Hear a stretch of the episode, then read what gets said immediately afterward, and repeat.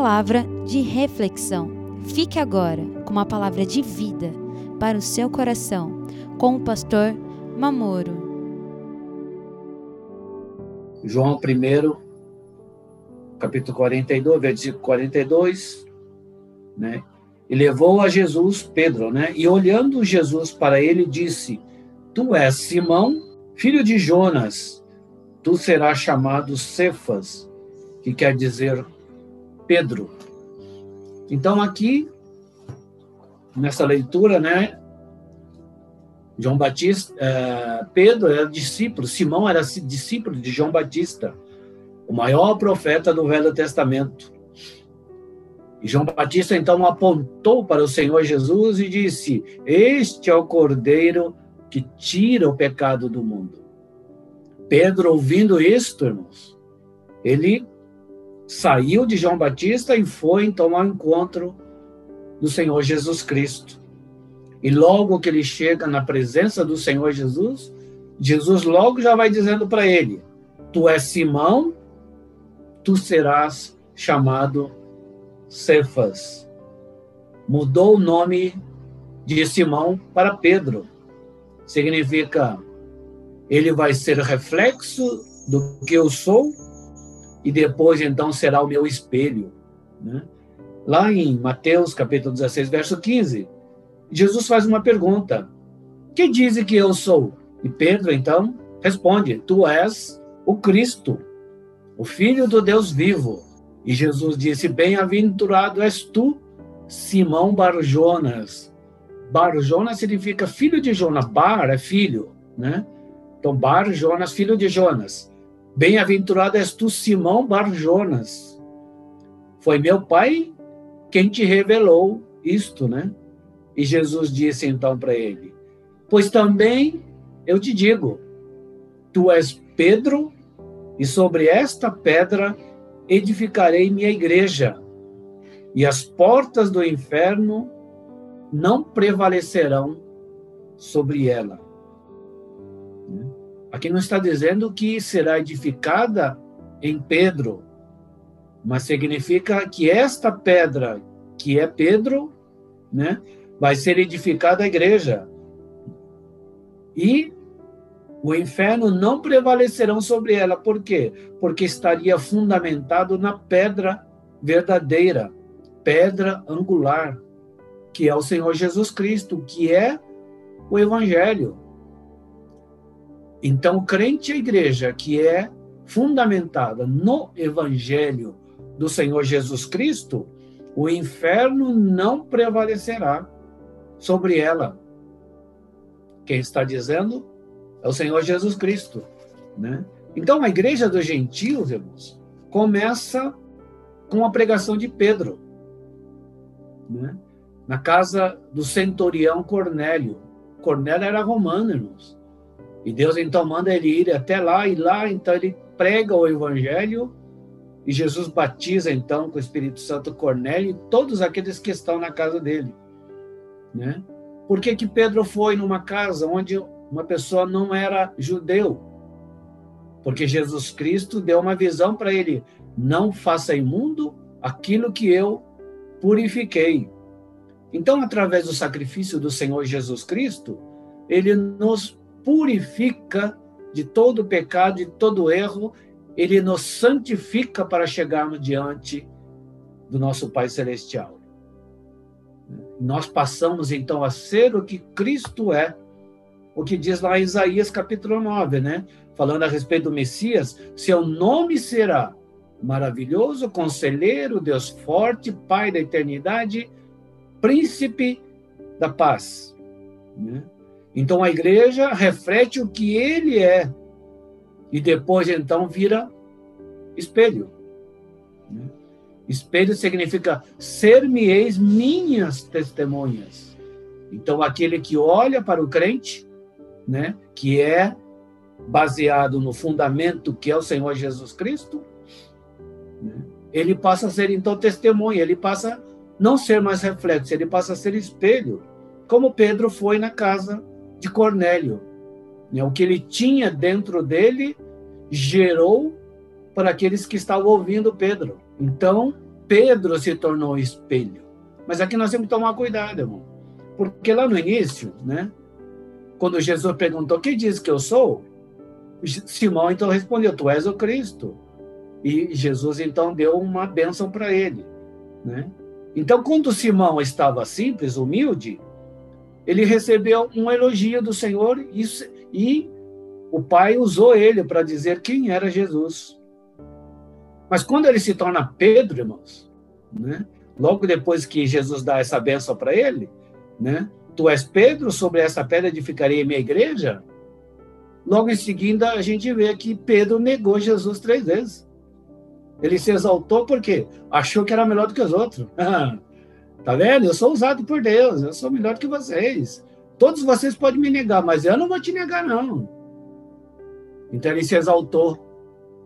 Simão é uma coisa, Pedro, quando se torna Pedro, então a gente tem que vigiar, irmãos. Então essas qualificações que está aqui em Isaías capítulo 9, né? As qualificações do Senhor é para nos ajudar, irmãos. Essas qualificações do Senhor é para ser enxertado em nós, para que nós possamos produzir fruto para Deus é enxertado para a gente vencer a carne, para fazermos a vontade do nosso Pai Celestial. Então, nós temos cinco sentidos, irmãos, que é o visão, audição, palato e tato. Né? É por onde nós recebemos as coisas. E, através desses sentidos, o Senhor trabalha para nos fortalecer, ele enxerta a sua palavra em nós. Mas da mesma forma, irmãos, que Deus trabalha, Satanás também trabalha para corromper todas essas qualificações que nós recebemos do Senhor Jesus Cristo. Por isso que nós lemos na semana passada um Salmo 118, né? A nossa arma, irmãos. Cercaram-me como abelha, pois no nome do Senhor as despedacei. Com força me impeliste para me fazer cair, mas o Senhor me ajudou. Então, esta é a função de Satanás, fazer com que a gente caia da graça. Então, aqui o salmista diz despedaçar. Despedaçar significa quebrar em pedaços. Então, cada pedaço, irmãos, é o que nos forma, é o que nós somos. Né? E o inimigo, então, com força, impeliste para me fazer cair. Impelir significa coagir, impulsionar lugar a ir a algum estado, irmãos. Então, quando nós caímos, começa com algum pedaço né, das qualificações que o Senhor nos colocou, em um desses pedaços, então, o inimigo trabalha. Ele impelir, quer dizer, coagir, impulsionar. Ele impulsiona a gente a cair. Ele, nós somos coagidos a errarmos, a um erro. Por isso que a Bíblia diz: orai e vigiai. Né? O Senhor Jesus, quando estava lá no Getsemane, né, ele ia ser crucificado, então ele estava ali num período antes. E ele pediu para os seus discípulos: Vamos orar um pouco aqui. Né? E ele então se distanciou um pouco dos discípulos. Isso está lá em Mateus 26, 41. E Jesus foi orar. Né? E quando ele voltou, os discípulos estavam todos dormindo.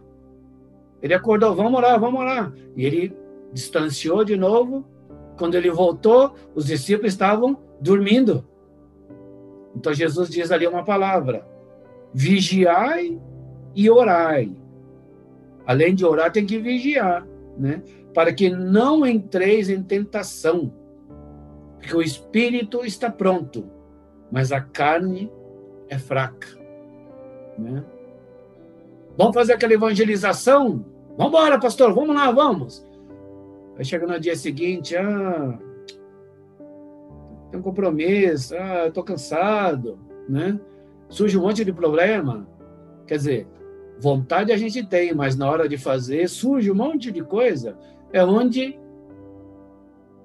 o inimigo trabalha, ele nos coage a não fazer o que o Espírito quer. Então, o Senhor Jesus ali orou três vezes. Em um desses momentos de oração, né, o Senhor Jesus conseguiu uma vitória dentro do seu coração. E quando ele voltou pela terceira vez, né, os discípulos estavam dormindo ainda. Então, em um momento de oração, irmãos, quando a gente busca o Senhor, num desses períodos de oração, Deus te dá alguma uma força, irmão. Você consegue vencer a batalha através da oração que você recebe dentro de você, né? Deus usando as qualificações do Senhor Jesus em nosso coração e a gente recebe vitória. Então, quando estamos atribulados, estamos passando por uma dificuldade, a gente tem que vigiar e orar. Por que vigiar? Vamos aqui analisar a palavra. Lá em Atos capítulo 5, verso 1, né? ali fala a história de Ananias e Safira. Naquele período da igreja primitiva, né? Foi logo que receberam o batismo com o Espírito Santo, foi assim um algo tão tremendo, irmãos, que muitos irmãos vendiam suas propriedades né? e depositava todo o dinheiro no altar, e os apóstolos então dividiam aquilo com todos os membros. Né? E Ananias e Safira, vendo isto, eles decidiram, né? Safira, vamos fazer isso também? Vamos vender, entregar lá para o Senhor tudo, né? Então eles decidiram, era louvável que eles decidiram. Mas essa decisão que eles tomaram, irmãos, era uma decisão frágil, né? baseado na concupiscência. O que é concupiscência? É cobiça. Porque eles olharam todo mundo lá sendo elogiado porque venderam tudo e, né? e deram para a obra do Senhor naquela época. É, então Ananias também queria ser elogiado. E eles decidiram então fazer a mesma coisa mas era uma decisão frágil. Por quê? Porque, né, quando eles foram vender a propriedade deles e quando eles viram o montante do dinheiro, irmãos, né? Ô, Safira, é muito dinheiro, né? É, a gente fez de propósito, mas é muita coisa, Safira ninguém sabe o valor, vamos, vamos esconder uma parte aqui, né? Então, a avareza, irmãos. Por isso que foi uma decisão frágil, porque não foi baseado dentro daquilo que estava dentro do seu coração. Foi uma decisão baseada no que ele viu dos outros, né? Então, naquele momento que eles viram o montante, apareceu ali a avareza, e começa então a formar o erro. O inimigo trabalhou e chegando diante dos apóstolos, o que que Pedro falou? Ananias, guardando não ficaria para ti? E vendida não estava em seu poder o dinheiro? Por que formaste esse desígnio em teu coração. Não mentiste aos homens, mas a Deus. Então era uma decisão frágil, irmãos, que eles tomaram, porque não foi baseado no sentimento do seu coração para agradar a Deus, para fazer com que Deus se agradasse. Mas era uma decisão que eles tomaram porque eles também queriam receber este elogio. Então era uma decisão frágil, baseado na concupiscência, né? na cobiça. Né? Cobiça não é só dinheiro, irmãos, é posição, é receber um elogio, é receber glória. Né? Então foi formado um desígnio no coração. Desígnio é intento, é um plano. Né? Então, quando eles viram o montante, mudou o coração, mudou o propósito, mudou o desígnio. O intento que era para agradar a Deus, né? O inimigo conseguiu trabalhar no seu coração. Em 2 Coríntios capítulo 11, verso 3, está escrito assim, Paulo orientando, temo que assim como a serpente enganou Eva com sua astúcia, astúcia é habilidade, irmãos assim também sejam corrompidos os vossos sentidos e apartem da simplicidade que há em Cristo Jesus. Então o inimigo usa sua astúcia, habilidade, né, para corromper os nossos sentidos. Aquilo que nós queremos fazer para o Senhor, que desejamos fazer, né? O inimigo ele corrompe esse sentido. Ele vem para mudar isso no nosso coração. Porque a intenção de Satanás é fazer com que todo mundo não adore o Senhor. Mas como que aquele que recebeu a palavra, o Senhor Jesus Cristo, né, as suas qualificações que está dentro de nós, nos faz, o Espírito Santo, nos faz então a sempre a agradar a Deus. Então, aqui nesse ponto, nós temos que tomar cuidado. Né? As qualificações do Senhor estão em nós, mas o inimigo vem para corromper essas qualificações. Então, nós não devemos ficar olhando o que os outros fazem, o que os outros têm. Muitas vezes nós queremos fazer o mesmo e nós queremos ter o mesmo. Não. A gente tem que orar para cada um, Deus requer uma coisa, irmãos. Se teu irmão está fazendo algo, louvado seja o nome do Senhor. Então tem que nascer o desejo dentro do coração, né? A oferenda ao Senhor tem que ser uma oferenda firme de coração, não uma oferenda frágil, como foi de Ananias e Safira. Então o inimigo conseguiu mudar o trajeto, né? o desígnio daquilo que eles queriam foi interrompido. Tiago 1,14 diz assim: cada um é tentado quando atraído e engodado pela sua própria concupiscência. Concupiscência é cobiça. Pela sua própria cobiça, havendo concebido, dá à luz o pecado. E sendo consumado, gera a morte. Então o inimigo, irmãos, ele ele vai tentando aos pouquinhos, cada etapa. Por isso que a salmista diz: eu despedacei, quer dizer, nós temos que tomar cuidado porque o inimigo não vem de uma vez, ele vai aos pouquinhos, irmão. Primeiro ele tenta, depois nós somos atraídos, aí nós somos enganado, engodado é enganado, e depois concebido e depois consumado. Em um dos momentos dessas fases aqui, irmãos, o crente tem que tomar cuidado. Você pode até cair, ser tentado, ser atraído, né? ser enganado, mas daqui a pouco você tem que perceber e despedaçar, irmãos. É a arma que nós temos. Então, em um dos momentos, você tem que perceber, irmão, o Espírito Santo habita em nós. Então, ele vai nos orientar e você, ó, tem que despedaçar, irmãos.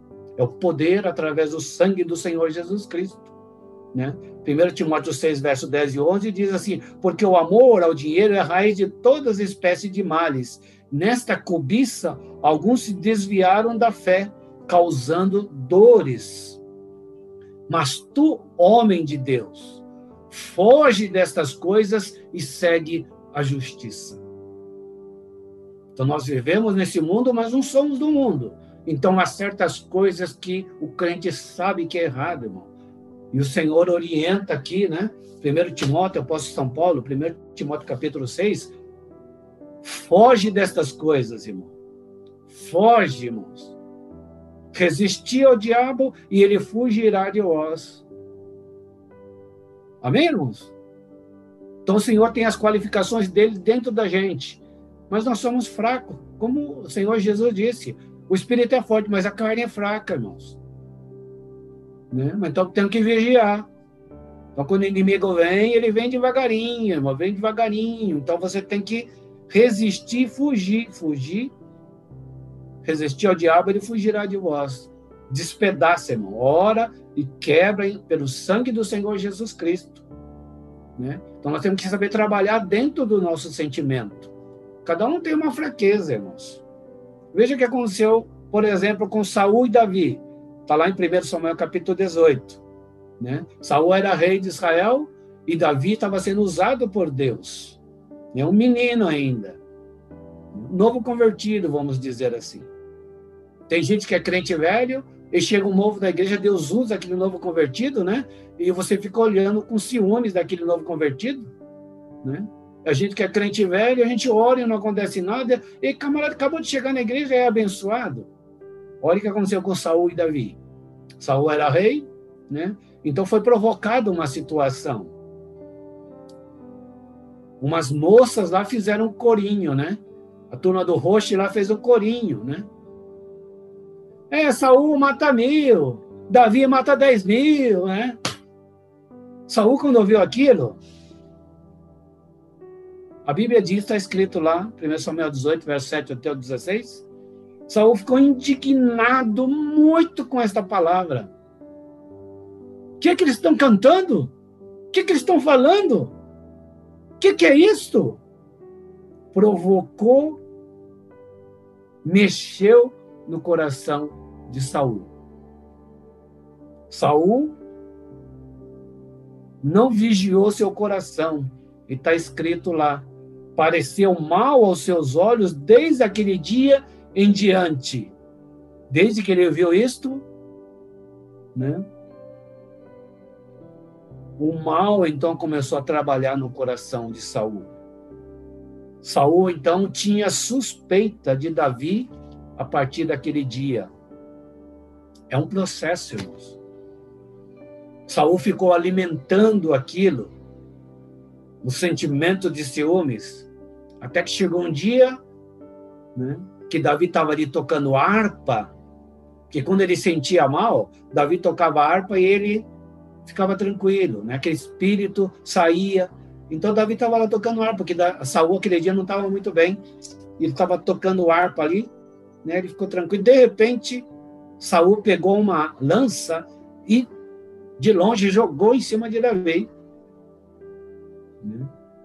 E a Bíblia diz que Davi não revidou. Estava escrito ali que Davi agia com prudência. Por isso que a Bíblia diz que Davi era um homem segundo o coração de Deus. Ele tinha essas qualificações dentro do seu coração e sabia usar cada qualificação para cada momento da vida dele. Por quê? Porque Jesus é maravilhoso, ele é conselheiro quando você precisa de um conselho, né? Maravilhoso conselho, Deus forte, Pai da eternidade e príncipe da paz. São atribuições dadas ao Senhor Jesus Cristo que ele passou para nós, irmãos. Isto está dentro do crente. Né? Então, quando vem o inimigo para nos impelir a cair, nós temos que despedaçar esse sentimento, irmãos. Né? Não entrar no jogo de Satanás. Nós temos que vigiar o nosso sentimento, o nosso coração Saul não soube lidar com a sua fraqueza, irmão. Ele consumou o erro, atirou a lança. Né? Agora, Davi usou as qualificações do Senhor e não devolveu a lança. Ele, com prudência, não, não, não, não vou fazer nada, vou ficar quieto, ele é o rei. Né? Paulo diz lá em Efésios capítulo 6: revestivos de toda a armadura de Deus, para que possais estar firmes contra as astutas ciladas do diabo. Satanás faz cilada, irmãos. Né? Nós temos que estar, nesse momento, revestido com a armadura.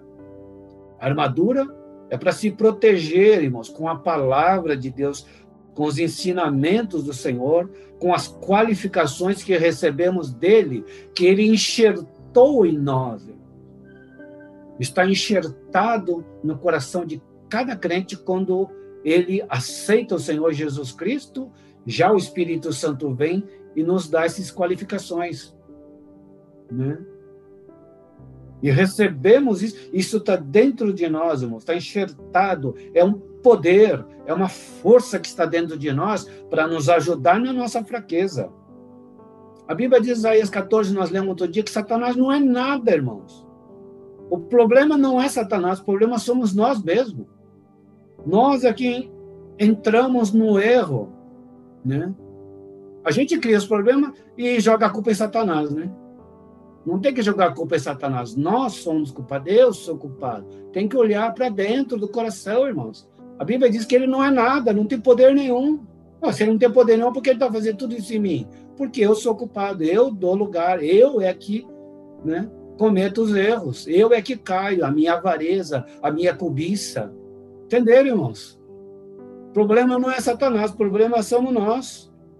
Né? Veja só, o que, que a Bíblia fala a respeito de casamento, irmãos? O 1 Coríntios capítulo 7, verso 4 e 5. Ali está falando do domínio do corpo. O marido tem domínio da mulher e a mulher tem domínio do homem. Então ali Paulo está dizendo ali, não vos defraudeis, quer dizer, não contrariar, não privar um ao outro, senão por consentimento mútuo Consentimento mútuo significa acordo, né? Para que Satanás vos não tente pela vossa incontinência. Aqui está falando sobre sexo, né? Então, não defraudeis, quer dizer, não prive sem que haja um consentimento. Para quê? Para que Satanás não tente a vossa incontinência, né? Então, Satanás trabalha, se não há acordo, faz pensar, sentir coisas que não existem, irmãos, para levar ao erro. Então, Satanás vem, toca exatamente na fraqueza. Então, não defraudeis. Né? Então, o casal né, toma uma decisão unilateral, ou o marido ou a esposa. Tem que ser com consentimento, tem que ser dialogado e fazer um acordo, né? 1 Pedro 3,7 diz assim: Maridos, coabitai, quer dizer, conviva com ela com entendimento, dando honra à mulher como vaso mais fraco, para que não sejam impedidas as vossas orações. Então, aqui são instruções, irmãos, a respeito para casais. Né? Mas não é só isso, tem coisa mais profunda aqui. Porque Paulo fala lá em Efésios capítulo 5, verso 25, Paulo então revela ali que o marido, né, referindo-se ao lado espiritual desses conselhos para casais, a gente lê isso, esse versículo nos casamentos, né? Mas ali Paulo traz uma revelação que o marido é o Senhor Jesus, esposa é a igreja. Então os membros do corpo formam a igreja. Então, aqui, nesse versículo, Pedro está dizendo que a mulher é o lado mais fraco. Mulher é a igreja, é a esposa do cordeiro. Então, a igreja, irmãos, que é o lado mais fraco, não entrar em conflito, discussão, briga, dentro da igreja, confusão, um fica falando mal do outro, conflito, né? Então a gente precisa tomar cuidado. Não é só as mulheres, não, né? Os homens também. Mulher puxa cabelo, os homens já saem no muque. Temos que evitar, irmãos, como mulher, como a esposa do cordeiro, a igreja, todos devem tomar muito cuidado, irmãos, em assuntos né, que levam à discussão. Ter calma, prudência, como Davi, né? Ele poderia revidar na hora que Saul largou a lança em cima dele. Ô Saul, eu venho aqui para tocar harpa para você, para o senhor aqui, o senhor ficar tranquilo, e o senhor joga uma lança. Que, que história é? Que... Davi não falou nada, irmão, ficou quieto. Tem hora que você tem que ficar quieto, irmãos. Manter a prudência. Nessa hora você tem que pensar na comunhão da igreja. Perdeu a comunhão, o Espírito Santo sai, irmãos. Então nós temos que ter muita prudência, manter sempre a paz para não impedir a oração. Olha só. Não é Satanás que é culpado de impedir a oração, nós somos culpados. O nosso sentimento, a nossa ação. Né? Então nós precisamos tomar cuidado, nós fazemos a responsabilidade de ser o corpo de Cristo, de ser a igreja. Então nós criamos o impedimento. Porque às vezes nós falamos demais, irmãos. Nem sabe às vezes o que está falando, os outros estão tá falando, você está falando também né? Está defraudando, não defraudeis. Só vê um lado. Tem que olhar o lado de todo mundo. Em Lucas capítulo 11, verso 52 e 53, o Senhor Jesus Cristo encontrou com os fariseus, né? E deu uma chamada neles. Disse assim para os fariseus: Vós mesmo não entraste e impediste os que entram né, por causa da severidade da lei. Né? Então, os fariseus estavam impedindo os crentes de entrar no reino que é o Senhor Jesus Cristo. Então, Jesus chamou a atenção dele. Então, veja só o que, que os fariseus fizeram com o Senhor Jesus Cristo, que é uma lição para nós, irmãos. Está escrito lá em Lucas capítulo 11, 52 a 53. Começaram a apertá-lo e a fazê-lo falar armando ciladas a fim de apanharem alguma coisa para o acusar. Então Satanás incita a gente, irmão, fica cutucando para a gente falar, fala, fala, fala, e você vai falando, fala, nem sabe o que está falando, irmãos. E usa as palavras que a gente fala para nos acusar, acusar a igreja. Então nós fazemos parte do corpo, nós somos a igreja. Cada um dos irmãos que está aqui ouvindo a palavra, você é a igreja. Nós estamos aqui né, pela internet, mas nós somos igreja agora, estamos todos juntos no Espírito. Não importa onde nós estamos, irmão. O importante é estar no Espírito. Agora nós somos o corpo de Cristo. Né? Então, certos assuntos, irmãos, quando não há consentimento mútuo, né, discussão, Fica calado, irmãos. Amém, irmãos? Para não ser impedida a oração da igreja, a nossa oração. Às vezes a discussão de um casal entre marido e mulher, irmãos, né? Impede a oração. Porque o inimigo trabalha no sentimento, irmãos. Então tudo tem que ser feito com acordo, né? Veja só o que é está escrito lá no livro de Atos, capítulo 12. Né?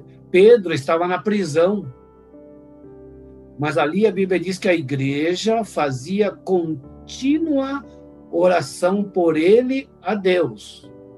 E no momento da oração, Pedro estava lá, lá no preso, lá no cárcere. E naquele momento, Deus, então, ouvindo a oração da igreja, Deus enviou um anjo do Senhor ali, né? Houve um clarão ali, caíram todos, né, as portas, abriram tudo, e o anjo pegou na mão de Pedro. Pedro passou no meio do, dos guardas e ninguém viu ele. Né? E ele foi liberto. Por quê? Porque a igreja estava em contínua oração, em perfeita comunhão, irmãos. Então, ouviu a oração da igreja e libertou Pedro. Então, são sentimentos que acontecem, coisas cotidianas que acontecem dentro da igreja, que nós precisamos estar vigiando o nosso sentimento. Então, não deixe o inimigo vencer, irmão. Nós vencemos o inimigo. Então, guarde bem isso que está escrito lá em Tiago, capítulo 1, verso 14. Ele tenta, depois nós somos atraídos pela tentação, nós somos enganados, aí vem o fica concebido tudo aquilo que Satanás quer, e depois então vem o quê? A consumação. São cinco momentos. Né? E são cinco qualificações que Jesus nos deu. Maravilhoso conselheiro, Deus forte, Pai da eternidade, príncipe da paz. E nós temos cinco sentidos, né? Olfato, tato, palato, audição e visão. São cinco. Então, o inimigo trabalha, o inimigo também trabalha. Mas o Senhor Jesus já enxertou tudo que Ele é em nós e nos deu poder para despedaçar, para quebrar toda ação do inimigo, seja o que for. Né? Todo o poder foi me dado, disse o Senhor Jesus. Então nós temos que usar este poder a nosso favor. Né? Para quê? Para agradarmos ao Senhor. Amém, irmãos? Então não deixa o inimigo trabalhar no coração. Quando você perceber, despedaça, irmãos. Ora em nome do Senhor Jesus. Então nós vamos orar agora, irmãos. Levante a sua mão direita. Senhor nosso Deus e Pai Todo-Poderoso, Senhor da glória, aqui está a tua igreja, Senhor. Cada vida, cada membro, Senhor, da tua igreja, tu colocaste o teu nome e estão fixos os teus olhos e o teu coração sobre cada um. Mas como tu falaste, Senhor, aos discípulos, o espírito é forte, mas a carne é fraca. Na nossa fraqueza, Senhor, o inimigo tem impelido a fazer com que nós caiamos da tua presença. Mas, Senhor, neste momento usamos o teu poder, a graça pela graça, Senhor, a vitória que tu tiveste na cruz do Calvário para despedaçar em alguma fase que o inimigo está em nossos corações, que seja agora destruído, que seja agora despedaçado toda a ação do inimigo pelo poder do sangue do Senhor Jesus Cristo, que seja agora quebrado e saia agora pelo poder do sangue do Senhor Jesus e que cada um dos membros da igreja seja uma bênção em tuas mãos, Senhor.